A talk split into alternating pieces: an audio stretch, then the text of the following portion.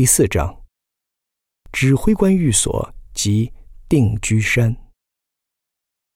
参观亚瑟港一定要去看的遗址就是指挥官寓所，这也是当时监狱长的家。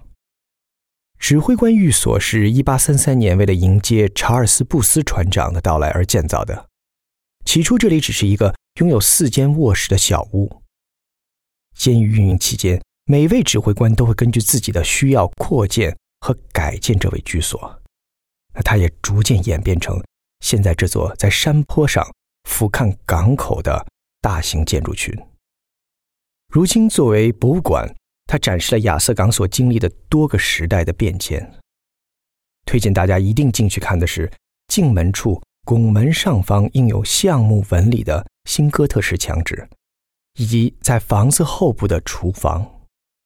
走进那里，我们仿佛还可以闻到新鲜的面包及其他美食的香味。最初的指挥官都是军人或者退役军人，后来开始有文职行政人员担任指挥官。布斯是曾经权力最大，也是这里最重要的人物。他掌管整个半岛的管理权，监管当时亚瑟港的整体发展和建设。到一八四二年，也是亚瑟港最繁荣的时期，包括犯人、军人、其他人员以及家属在内的人口，一共达到了近两千五百人。监狱后部的区域叫做定居山，在亚瑟港监狱运营期间。这里簇拥着不少木屋和木质建筑。可惜的是，这些建筑大多在19世纪的晚期消失了，要么被拆除或者出售，要么被丛林大火所吞噬。而山顶曾经是一个完整的军事基地，而我们现在看到的是当初的警戒塔，它起到了对整体监狱以及定居地重要的监视作用。军事基地内有一个用于安全存储弹药的火药库，以及必要时用于防御的碉堡。紧邻着警戒塔的小屋是下士的住处。现在这里展示着当初整个军事区域完整的模型。当时大英帝国的军队常常要在各个殖民地轮岗驻守，所以一些英国军团也会时常被派到当时的 New South Wales。和 Van Diemen 之地是新南威尔士和范迪门之地，他们的职责之一则是看管囚犯，而这是他们讨厌的工作，尤其在亚瑟港这样只有囚犯的地方，因为驻扎在霍巴特 （Hobart） 至少还有许多酒馆、妓院、赌场等等。但不管你相不相信，Hobart 曾经是一个非常热闹的城镇。在亚瑟港，士兵仅有的娱乐手段是追捕逃犯。大多数逃犯在逃跑后会很快被抓住，而一些囚犯在与士兵对峙时选择继续逃跑。然而，这样会带来很可怕的后果，比如墨菲中士在对峙爱德华·霍华德时就开枪将其射伤了。越狱失败的囚犯詹姆斯·浩尔在被押回亚瑟港时，向着士兵贝里斯冲过来。而被当场击毙。还有一个因越狱而亡的囚犯，是因为被抓捕后，当时的士兵尝试给他带脚镣时，不小心火枪走了火。一般出现因越狱造成伤亡时，负责的士兵们会受到审讯，但他们的过失往往不会受到什么处罚。这些无聊的年轻士兵更是经常惹上麻烦，他们甚至像囚犯而不是像军官。